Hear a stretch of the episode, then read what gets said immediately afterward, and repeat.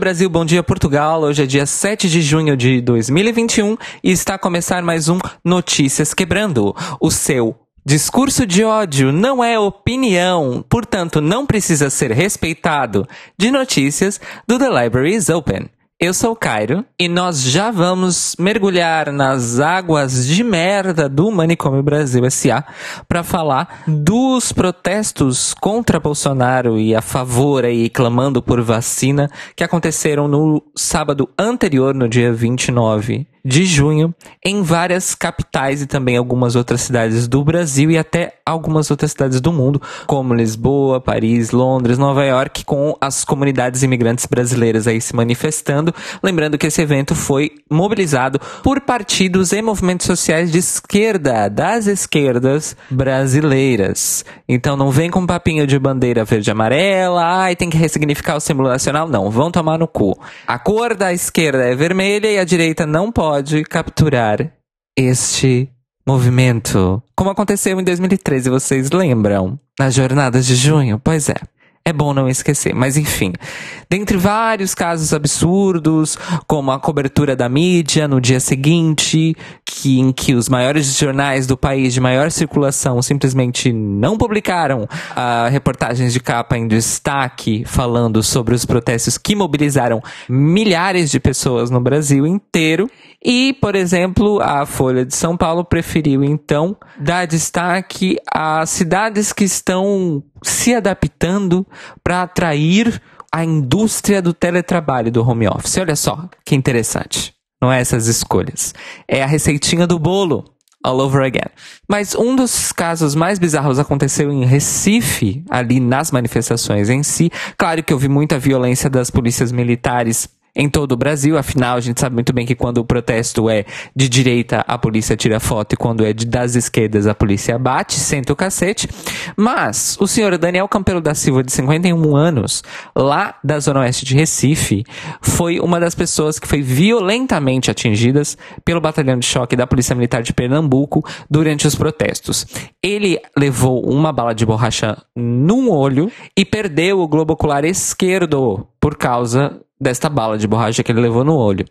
Mas a pior coisa dessa situação toda é que o senhor Daniel Campelo não estava nos protestos. Ele trabalha com adesivagem e estava passando pelo local para buscar material no centro de Recife e levou uma bala de borracha no olho e perdeu o globo ocular esquerdo. É isso, amores. Significa, né? Repressão policial contra movimentos de esquerda significa enfim, aconteceram muitas, muitas coisas, muitos episódios lamentáveis, sempre por causa da polícia, das forças policiais. E aí tivemos então durante a semana toda a reação neoliberal e liberal, de pessoas que se dizem progressistas, mas na verdade são liberaizinhos de centro, mas na verdade são de centro-direita, no máximo. E aí falando que, ai, ai, tinham muitas bandeiras vermelhas, ai, tem que ser apartidário, ai, tem que ressignificar o verde e amarelo porque o Bolsonaro sequestrou o verde e amarelo. É assim, amores, enfim, os símbolos nacionais no cu e o apartidarismo no cu também, os dois de uma vez, assim, sem lubrificante. Se vocês precisarem de dicas, procurem canais de fetiche no Xvideos que tem tutoriais maravilhosos sobre como enfiar duas coisas no cu ao mesmo tempo. Recomendo muito para essas pessoas. E no meio dessa bagunça toda, tivemos aí algumas celebridades globais que fizeram questão de se posicionar sem se posicionar, dizendo que são contra as ideias arrogantes da extrema direita e os delírios comunistas da extrema esquerda. Quem disse essa pérola, e isso foi uma citação, tá? Abre aspas, fecha aspas, foi Juliana Paz. Ela que foi rechaçadíssima na internet por fazer esse tipo de declaração no momento que a gente vive no Brasil, mas também que acabou por revelar muita gente que pensa como ela, muita gente privilegiada, descolada da realidade, que nada mais do que quer do que manter o seu próprio status quo, né? A sua posição de privilégio e foda-se o resto do povo brasileiro. Então essas pessoas foram reveladas como? A Juliana Paz postou esse vídeo, né, no Instagram, reclamando que as pessoas cobram o posicionamento dela e o posicionamento dela foi não se posicionar, foi uma terceira via, um centro e que ela apoia as, as pautas progressistas e os direitos da, das minorias. Só que não. Isenção, gente. Vocês já viram algum isentão, alguma isentona que seja de esquerda? Eu não vi, porque é aquela coisa, quando a pessoa diz que não é de esquerda nem de direita, é porque ela é de direita. Já nos ensina aí essa nossa vida desde 2013, sendo pessoas nascidas no Brasil. Mas, nesse post da Juliana Paz no Instagram, na verdade, a grande revelação veio dos likes e também das pessoas que comentaram, apoiando e se sentindo representadas, tá? Pela fala da Juliana Paz. E aí, eu recomendo a vocês que procurem na internet, né, esse post da Juliana Paz, aí já tem compilados no Twitter, de todas as pessoas que deram like e que comentaram a favor, para vocês escolherem bem e repensarem de quem é que vocês são fãs. Vou resumir para vocês, é basicamente um bando de globais, brancos e ricos do Rio de Janeiro e de São Paulo, parabenizando a Juliana Paz por, ah, finalmente alguém falou a verdade, alguém falou o que eu penso, ai, me sinto muito representada. É isso. É basicamente isso que aconteceu.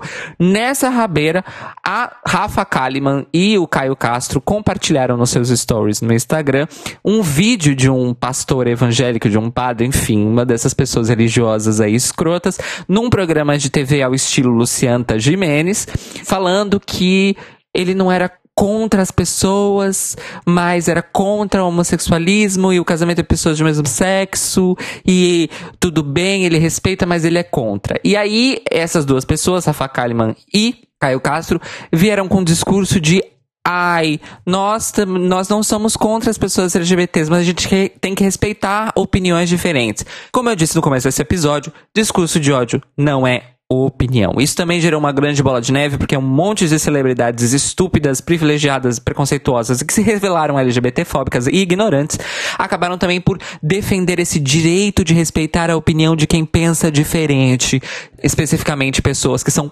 contra as pessoas LGBT. E é isso, amores. Feliz mês do orgulho LGBT para os brasileiros. Continua sendo o país que mais mata pessoas LGBT no planeta. Parabéns para nós. Falando então finalmente de governo Bolsonaro, foi uma semana muito agitada para o governo Bolsonaro, porque eles tiveram a coragem o assinte, o despautério, de anunciar que a Copa América seria realizada no Brasil. A história é a seguinte, amores. A Copa América supostamente vai acontecer daqui a uma semana e meia ou duas semanas e estava sem local. Por quê? Por causa da pandemia. Os Estados Unidos rejeitaram logo de começo a ideia de sediar o campeonato lá por causa da pandemia. Na Colômbia, que é, chegou a, vamos dizer assim, ventilar a ideia de receber o evento, não recebeu porque as pessoas foram protestar contra a realização do evento e a Argentina não teve nem conversa. O governo argentino falou: não dá, gente, a gente está no meio de uma pandemia. Inclusive, o evento deveria ser cancelado esse ano, ele não deveria acontecer de qualquer maneira, não importa onde seja. Quem entra em jogo?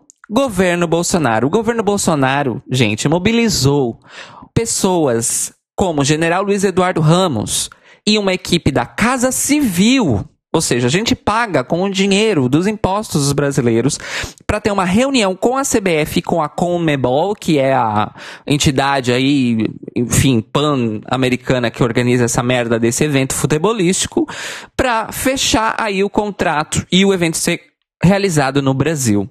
Sabe quanto tempo, amores, demorou para o governo Bolsonaro reagir à comunicação da Comembol dizendo podemos fazer o nosso evento no Brasil?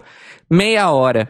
Não vamos esquecer que nós tivemos aí a grande revelação durante a CPI da pandemia nas últimas semanas que o governo Bolsonaro deixou mais de 30 e-mails de fabricantes de vacinas sem resposta durante todo o segundo semestre do ano passado. Mas para realizar um evento futebolístico, 30 minutos.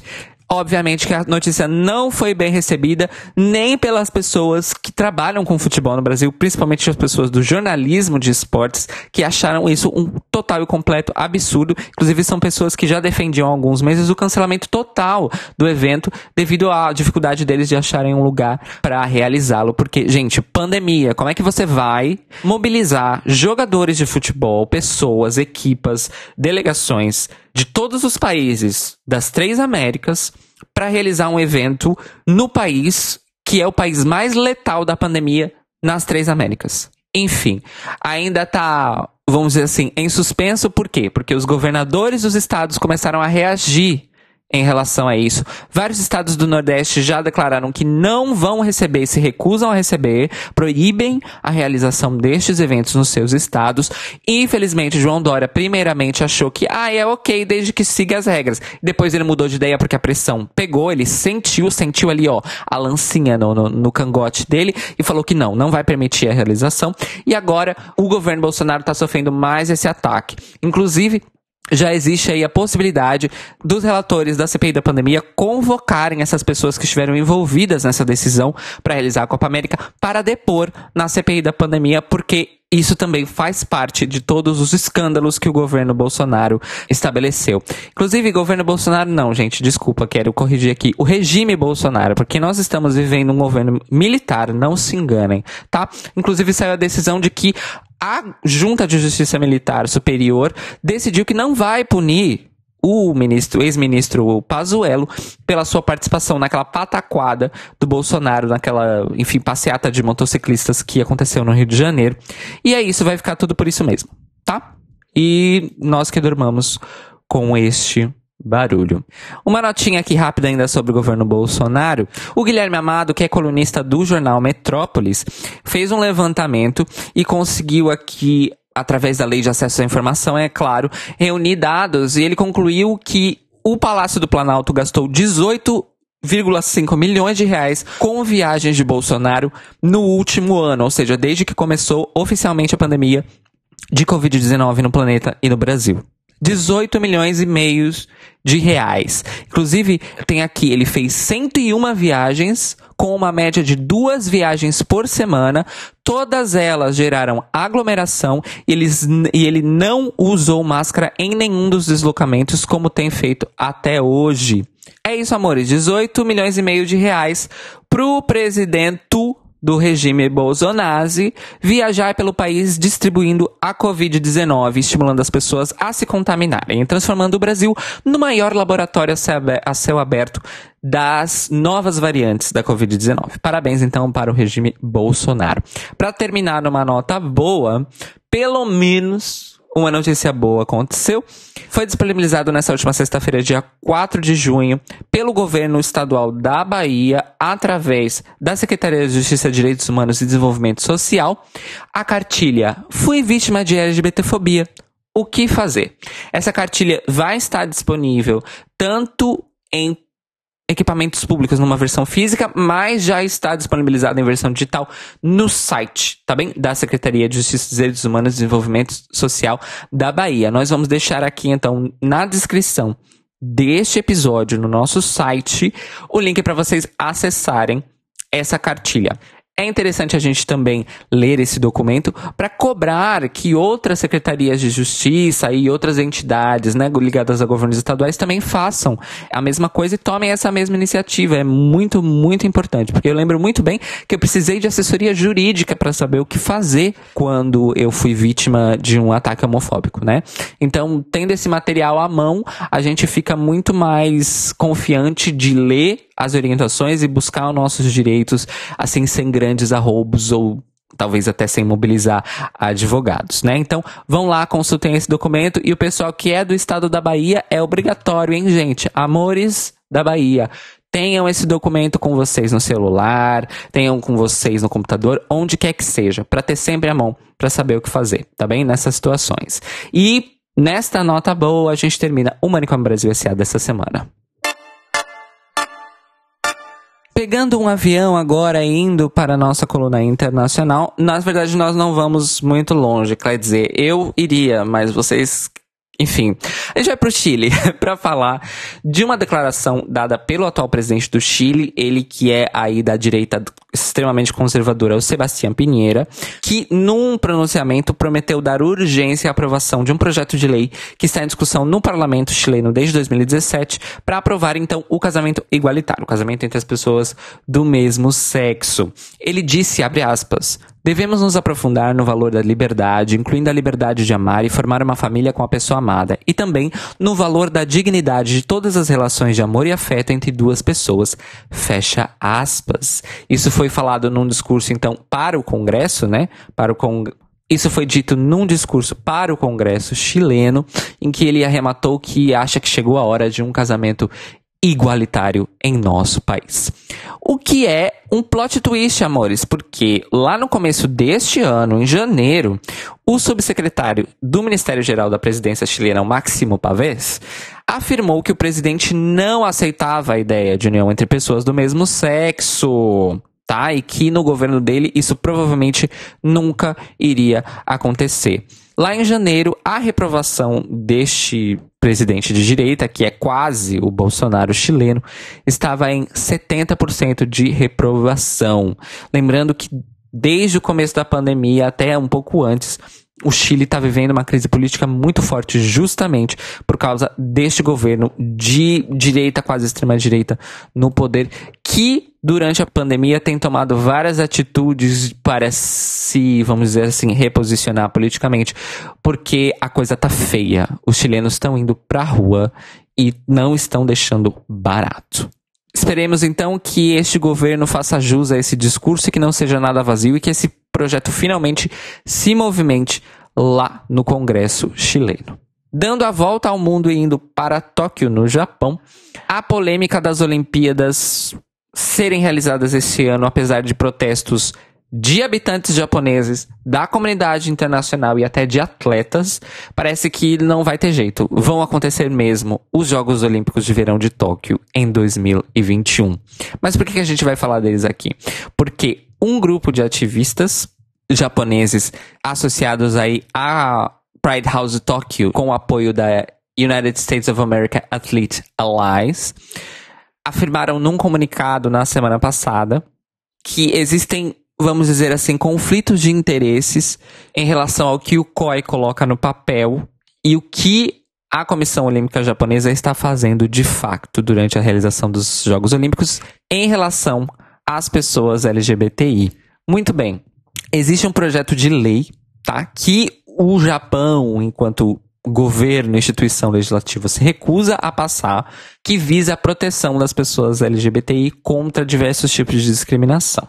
Só que a Carta Olímpica, escrita para os Jogos de Tóquio, justamente faz essa menção de que o país precisa trabalhar isso para realmente ser digno do espírito olímpico.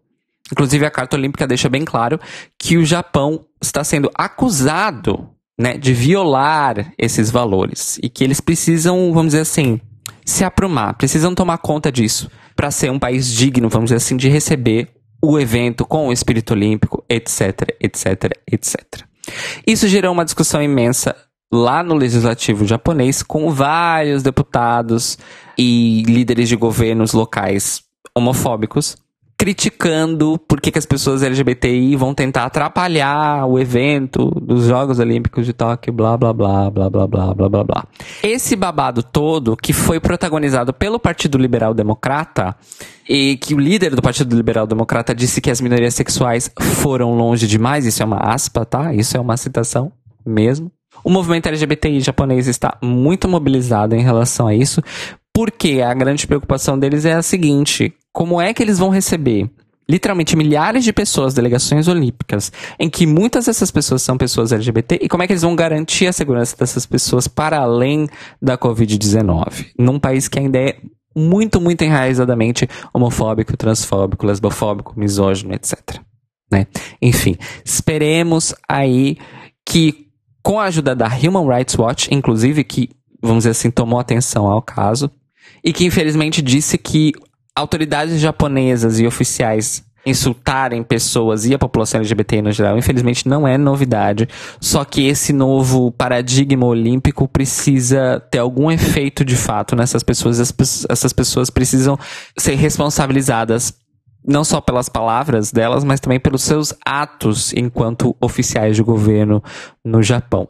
Enfim, supostamente o governo japonês estaria comprometido a aprovar essa lei para a igualdade antes da abertura dos Jogos de Tóquio, que acontece em 23 de julho.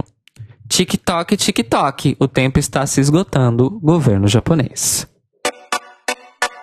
E para começar esse mês do orgulho LGBT de 2021, nós temos o retorno das notícias de cá, em que eu conto para vocês as coisas mais importantes do mundo das pessoas LGBTI e do coletivo e da militância e do movimento LGBTI em Portugal. Me desculpem esse sotaque, eu ainda estou a aprender, meus amores. A primeira notícia é mais um marco, assim, do que necessariamente uma notícia. Foi confirmada, então, para o próximo sábado, dia 12 de junho, a primeira marcha do orgulho LGBTI aqui em Portugal deste ano. Tá, amores? Depois de um ano sem marchas por causa da pandemia, voltaremos. Então, a primeira a marcha de 2021 vai ser em Aveiro. É a Marcha pelos Direitos LGBTI de Aveiro e está organizada pela entidade organizadora chamada Marcha de Aveiro. Para quem não sabe, Aveiro tem uma grande comunidade LGBT brasileira imigrante. Então, se você que está escutando a gente tem amigos em Aveiro ou é de Aveiro, fica ligado, porque nesse sábado, 2 de junho, cumprindo todas as regras estabelecidas pela Direção Geral de Saúde, tá bem? Usando máscara e com distanciamento, a concentração está marcada para as quatro e meia da tarde no Largo do Rocio de Aveiro. Tá bom, amores? Então, quem puder comparecer, vá lá que vai valer a pena. Outra coisa importante que aconteceu e tem a ver com Aveiro é que os nossos queridíssimos do Queer Tropical foram formalizados no último dia 12 de maio como uma associação, agora oficialmente reconhecida pelo governo português como uma associação de apoio em direitos humanos. O novo nome oficial é a Queer Tropical, a Associação de Apoio à Comunidade LGBTQI+, brasileira em Portugal. Meus parabéns aí pro pessoal, que é um coletivo gigantesco, tá bem, gente? Do Queer Tropical, que já esteve no The Libraries Open.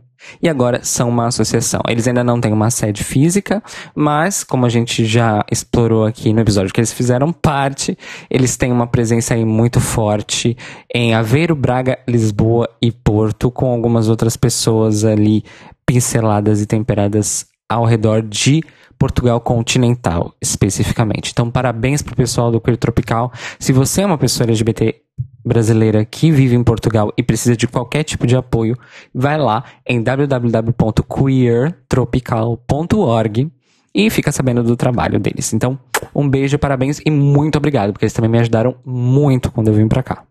Para terminar essas notícias de cá, no último dia 28 de maio, essa última sexta-feira aí do mês, aconteceu uma grande movimentação política em prol das pessoas LGBT na Assembleia da República aqui em Portugal.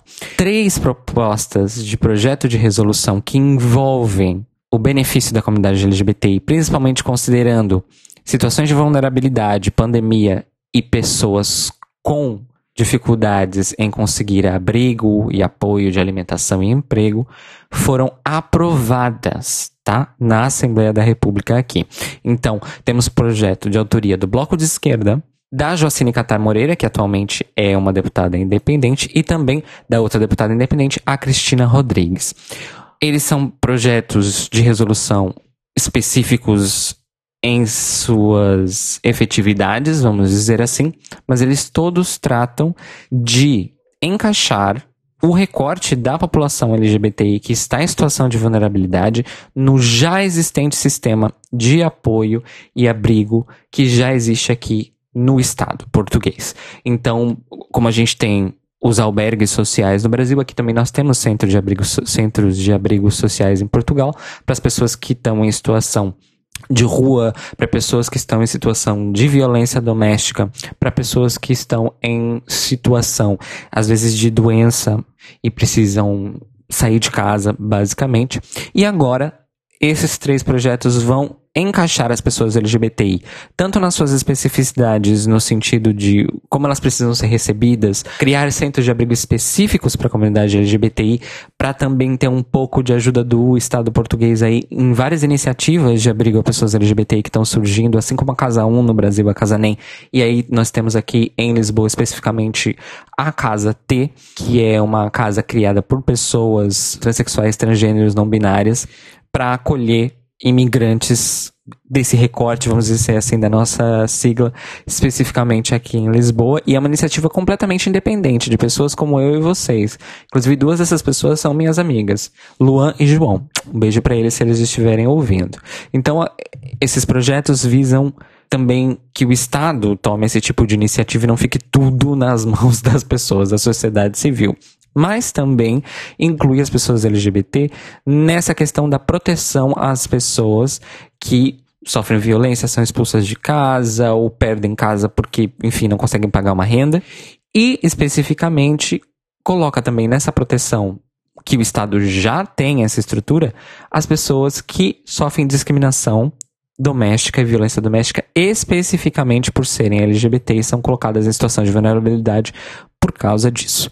Então são três projetos incríveis que foram aprovados e eu vou contar para vocês que os votos a favor foram do Partido Socialista, do Bloco de Esquerda, do Partido Comunista Português, do Partido Animais e Natureza, do Partido Ecologista Os Verdes e das deputadas independentes Joacine Catar Moreira e Cristina Rodrigues. Obviamente, os votos contra foram do CDS-PP e o centro moderado, entre muitas aspas, que na verdade é a direita, se absteve. No caso, o Partido Social Democrata e a Iniciativa Liberal. Com isso, meus queridos ouvintes, a gente já tem aí, mesmo vocês do Brasil, já tem uma ideia um pouco, vamos dizer assim, esboçada de como é o universo partidário aqui em Portugal, só de analisar aí por cima quem foram os votos a favor, quem foram os votos contra e quem se absteve. E quem se absteve vota contra, dependendo da posição. Mas enfim, né? A gente já sabe como é que funciona. Muitos parabéns aí, então, a Jocine, a Cristina Rodrigues e a bancada do Bloco de Esquerda, que propuseram esses três projetos aí no mesmo dia.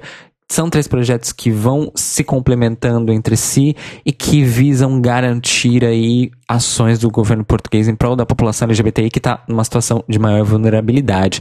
É importante também destacar que boa parte das pessoas LGBTI em situação de vulnerabilidade em Portugal também fazem aí um, overlap, vamos dizer assim, com a população migrante de Portugal que está em situação de vulnerabilidade. Então esses projetos são muito importantes. Inclusive, o projeto específico da Joacine, ele é um pouco mais decisivo porque ele obriga, basicamente, que o Estado português considere esses fatores na hora de negociar o orçamento de Estado de Portugal. E aí sim é que a giripoca pia, meus amores. É aí sim que o negócio vai, porque é o onde vocês estão colocando esse dinheiro para essa população, para garantir esses direitos e para garantir esses apoios.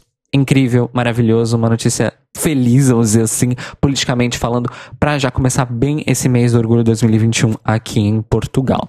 Então, é com essas notícias maravilhosas que terminamos o Notícias de Cá desta semana.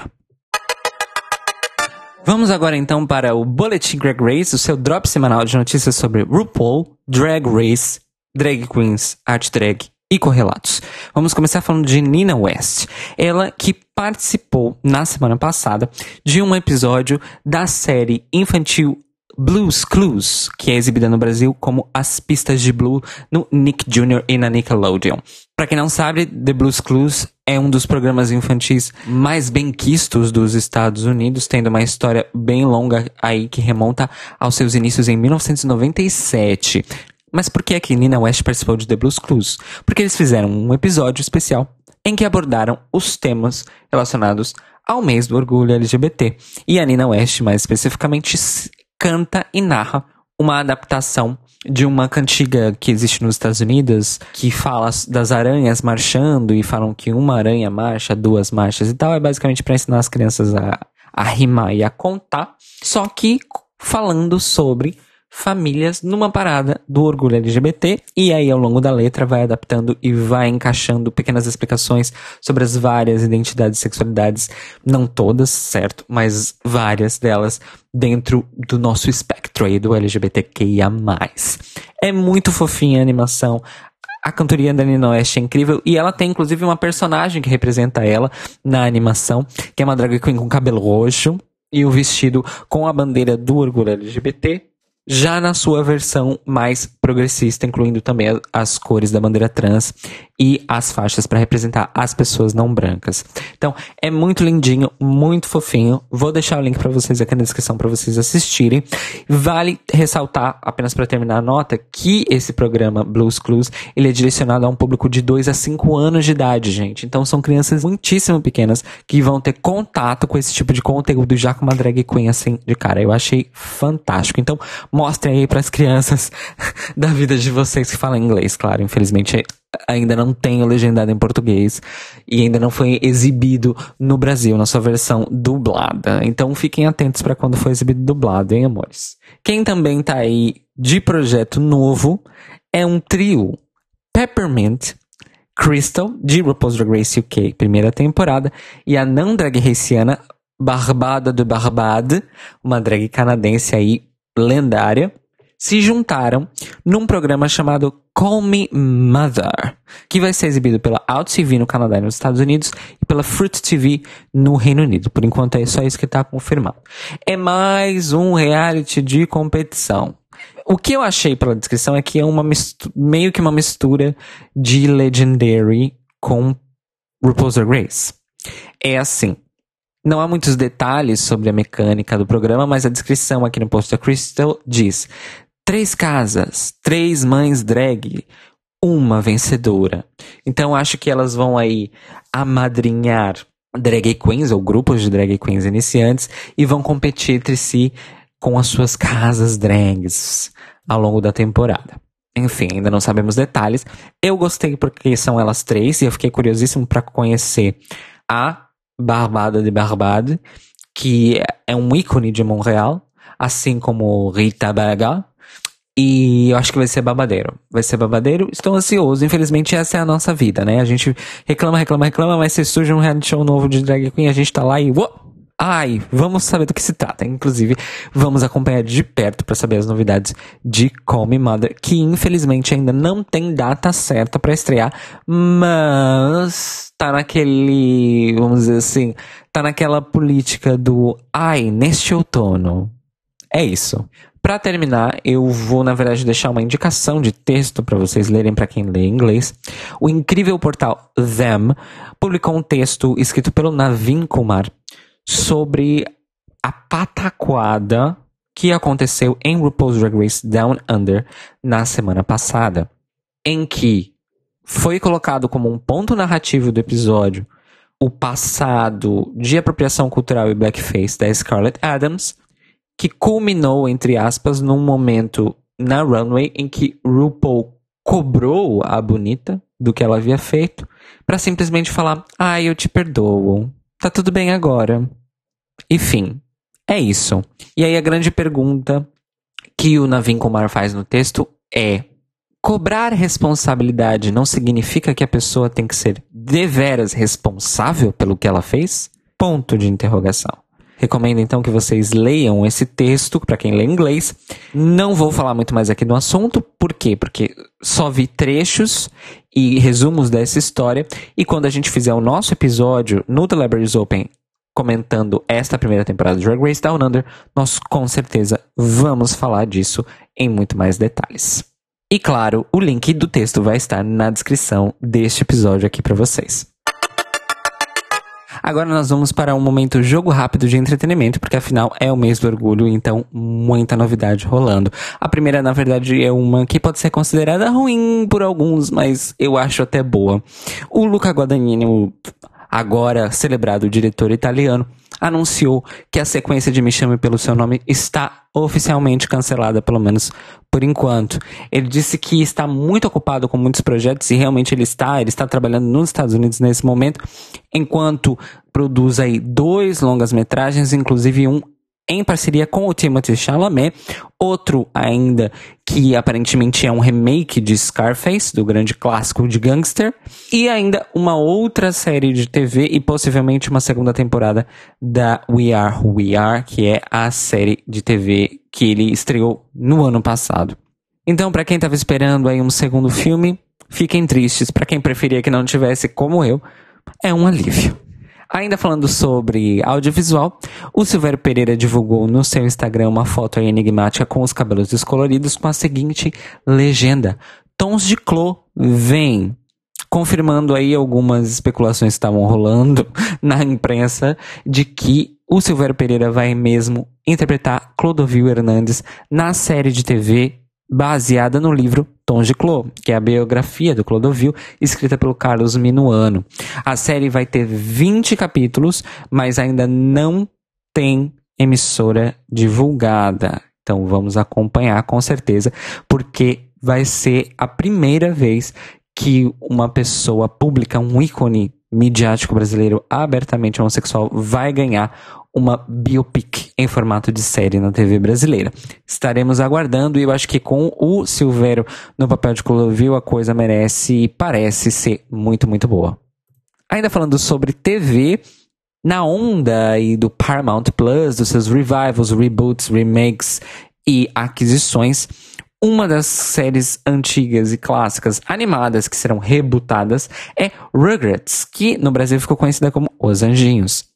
A grande novidade é que a dubladora da Betty, a Natalie Moraes, que é a mãe dos gêmeos Phil e Liu, será finalmente abertamente uma pessoa queer neste reboot da série. Lembrando que na versão original dos anos 90 existiam muitas piadinhas muito sutis que faziam alusão ao fato da Betty poder ser aí uma mulher bissexual ou lésbica, já que ela tinha uma postura um pouco mais butch, assim, masculina, estava sempre adornada com símbolos feministas nas suas roupas. Agora ela vai ser oficialmente uma pessoa queer, oficialmente uma mulher lésbica, o que é muito importante, visto que o reboot dos Rugrats não vai ser feito para adultos, vai manter o seu público-alvo. Então, é importante mais uma programação aí dedicada a crianças que vai abordar temas LGBTs. E eu confesso que eu estou bem animado para esse reboot de Os Anjinhos, porque era uma das minhas séries favoritas de animação dos anos 90. Me divertia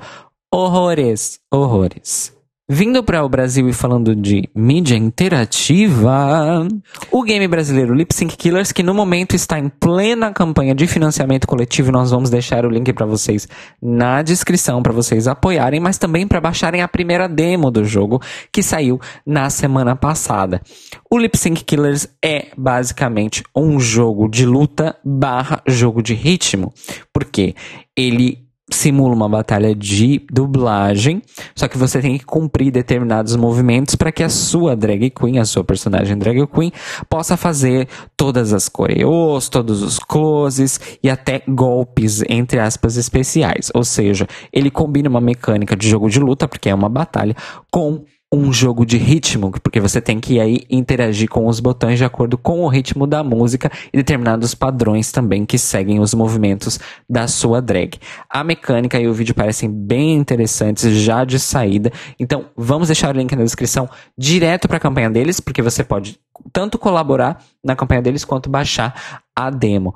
E parabéns aí pro pessoal que está desenvolvendo esse jogo, que é realmente um projeto inédito, vamos dizer assim, no mercado brasileiro de jogos independentes. Eles estão com a campanha no Catarse e eles estão lentamente revelando aí as músicas que vão aparecer no jogo e também as personagens drags originais. Uma coisa muito interessante é que eles estabelecem desde o começo que haverão personagens drag kings também no jogo, tá? Muitos personagens serão destraváveis, muitos personagens serão DLCs previstos para o futuro de acordo com certas metas atingidas. Então, vale muito a pena ver a campanha do pessoal do Lip Sync Killers e parabéns pelo trabalho que dê tudo certo para vocês. E joguem a demo, gente. Falando de teatro infanto-juvenil, a peça O Príncipe Desencantado vai apresentar aí semanalmente online, é claro, a peça no canal do YouTube da Bacana Produções Artísticas, que está encarregada da produção da peça. Ela é inspirada no romance inglês de 2002 King and King, Rei hey, Rei, de autoria da Linda de Han e do Stan Neiland, e também em declarações e entrevistas da escritora de livros infantis e educadora Márcia Leite. Quem está responsável pela dramaturgia e também pelo roteiro é o Rodrigo Alfer. A peça é um musical e conta a história de um príncipe que perde precocemente o seu pai e acaba por se ver obrigado pela sua mãe a escolher uma noiva para poder assumir o trono antes do esperado. Porém, em suas cantorias da vida para extravasar os estresses de ser um príncipe regente, ele acaba se apaixonando por um rapaz. E o resto vocês têm que assistir na peça. As sessões serão online e gratuitas, repito, sempre às 17 horas e vão acontecer no dia 12, 13, 19, 20, 26 e 27 de junho. Obviamente, A gente vai deixar o link do YouTube do canal da Bacana Produções Artísticas para vocês acompanharem sempre. E na semana que vem a gente lembra vocês de novo, porque são muitas apresentações e vale a pena não só assistir, porque a gente não teve acesso a isso quando a gente era criança, mas também se você tem uma criança na sua vida, coloque ela para assistir essa peça com você, amiguinho, amiguinha, amiguinha. A duração é de 60 minutos e, obviamente, a classificação indicativa é livre um projeto incrível que já está rolando aí no Instagram há muito tempo, mas que nesse mês do orgulho LGBT vai ter uma programação especial abordando fatos históricos do movimento LGBTI no Brasil, é o projeto Senta e Escuta, que foi criado por jovens estudantes de rádio, TV e ciências sociais de Jacareí e São José dos Campos. Eles estão postando então muitos textos, inclusive fotos, imagens de arquivo, vídeos incríveis que eles estão conseguindo recuperar para reconstruir aí o caminho então do movimento LGBT e no Brasil, inclusive retratando aí histórias que a gente sabe que são escabrosas, mas que a gente sempre precisa lembrar da época da ditadura militar, principalmente. Inclusive, reportagens de TV feitas na época. Então, nós vamos deixar o link para vocês na descrição de tudo isso que eu tô falando nesse bloco, gente, porque tudo isso merece link, tá? Então, nesses links vão estar no nosso site, thelibrariesopen.com.br, não se esqueçam.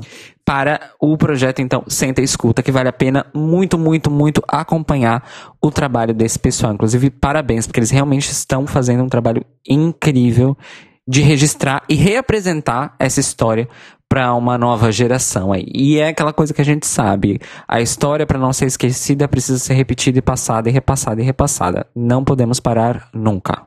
Voltando a falar de TV, foi anunciada oficialmente a terceira temporada do talk show incrível apresentado pela Linda Quebrada e a Jupe do Bairro no Canal Brasil, o Transmissão. Vai estrear então hoje à noite, nessa madrugada, à meia-noite da terça-feira, dia 8 de junho. Ou seja, depois que você escutar o The Libraries Open, ainda tem aí uma horinha, meia horinha para você fazer qualquer coisa e sintonizar no Canal Brasil para assistir a estreia da nova temporada do Transmissão. A lista de convidados dessa temporada está incrível. Vão comparecer então a Erika Hilton, o Babu Santana, a MC Tá, o João Willis, a Teresa Cristina, o Hilton Lacerda, Zezé Mota lendária, Rita Von Hunt, Maeve Jenkins, Nanda Costa e Preta Gil. Vão ter, inclusive, alguns episódios especiais com uma hora de duração um deles com a internacionalíssima e influentíssima filósofa Judith Butler. Então está imperdível essa temporada com uma novidade. Dessa vez, os episódios vão estar disponíveis também logo depois da exibição na Globoplay e nas outras plataformas de streaming associadas à TV por assinatura do Grupo Globo e dos canais Globosat. Então, fiquem aí ligadinhos, ligadinhos. Como um presente, vamos dizer assim, esse primeiro episódio que vai ao ar hoje à noite vai estar disponível de graça para não assinantes na plataforma da Globoplay. Então é aí a oportunidade de assistir para quem não paga o terrível streaming da Globo, mas o Telo e o Rodrigo podem falar mais disso depois. Para terminar, uma dica cinematográfica. O Festival Mix Brasil estabeleceu uma parceria com o Instituto Cultural da Dinamarca e durante o mês do orgulho LGBT eles vão estar tá disponibilizando gratuitamente online, mas por um período limitado, é claro. Os quatro filmes que já estão disponíveis então são Going West, que é um filme norueguês, Uma Família Perfeitamente Normal, dinamarquês, Meu Papai Marianne, que é um filme sueco, e o badaladíssimo filme biográfico sobre o Tom of Finland, que na verdade saíram dois filmes, mas dizem que esse que é o que está disponível nessa plataforma é o melhor, que é o finlandês, de fato. O nome, então, desse projeto é o Ponte Nórdica no Ar. E nós vamos deixar na descrição desse episódio, obviamente, o link para vocês assistirem. Fiquem atentos, pois estarão disponíveis apenas até o último dia de junho. Então, corram para ver esses filmes incríveis, porque não é todo dia que a gente consegue em cinema de graça. Ainda mais filmes que são fora do circuito que a gente só vê em festival. Então, aproveitem bastante. O Notícias Quebrando hoje teve informações do Marco Zero, do Twitter do Nada de Novo no Front, do Twitter do Opinioso, do jornal Metrópolis, do Gay Blog BR, do Escrever, do 19, do portal Them, do Instagram da Crystal, do Twitter da Jupe do Bairro e do Twitter do Fefito. Para este nosso começo de mês do orgulho LGBT, eu tenho três indicações da internet para vocês.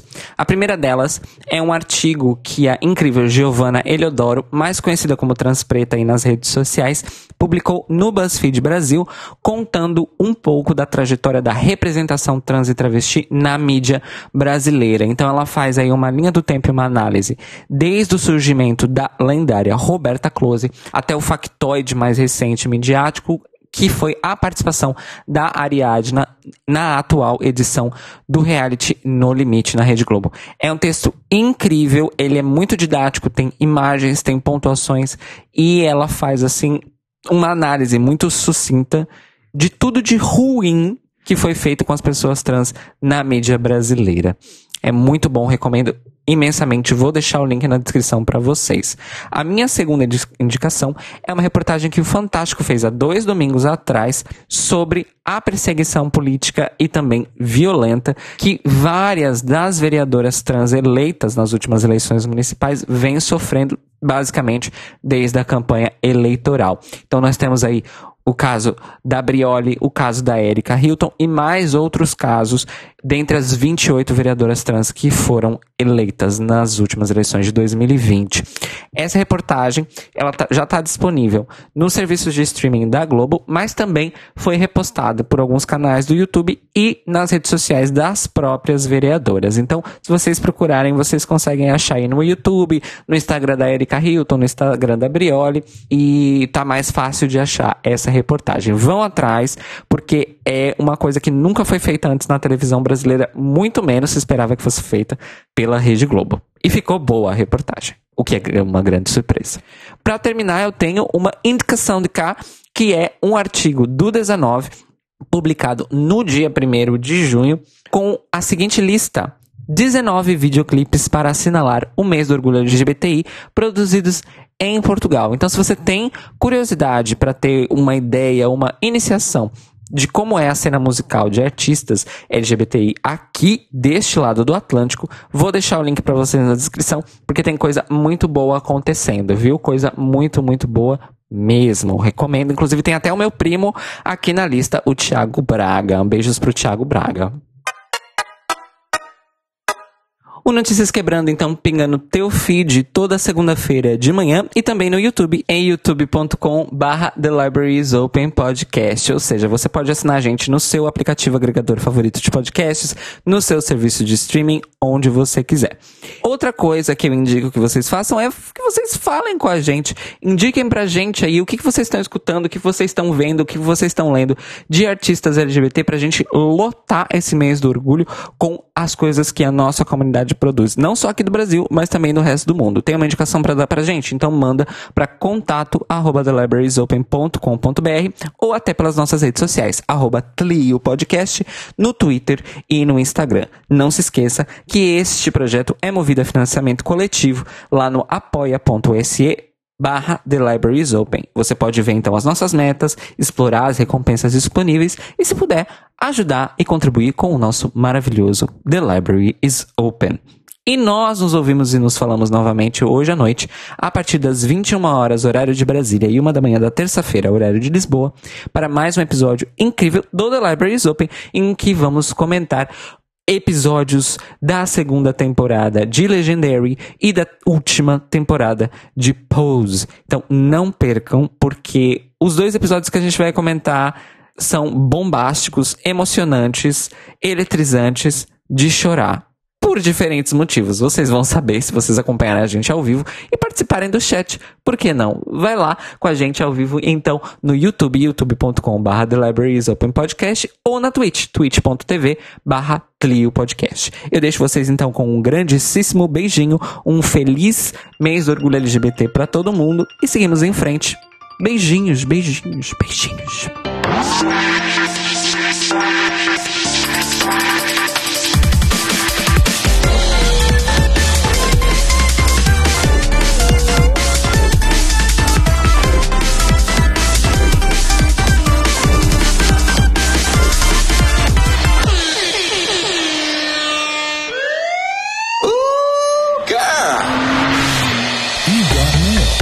Esses são os nossos queridos apoiadores que nos ajudam a fazer do Tlio um podcast cada vez melhor por meio da nossa campanha no Apoia-se.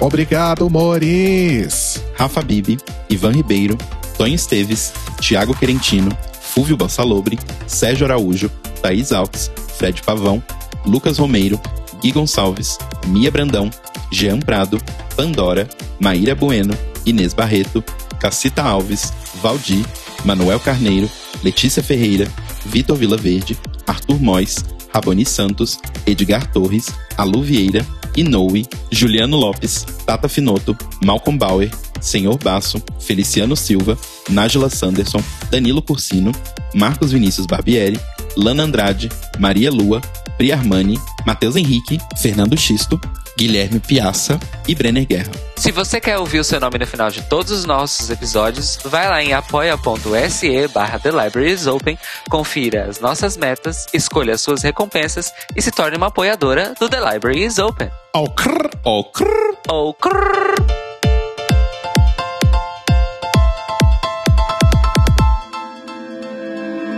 Este podcast faz parte do movimento LGBT Podcasters. Saiba mais em www.lgbtpodcasters.com.br ou usando as hashtags e arrobas LGBTpodcasters no Twitter e no Instagram.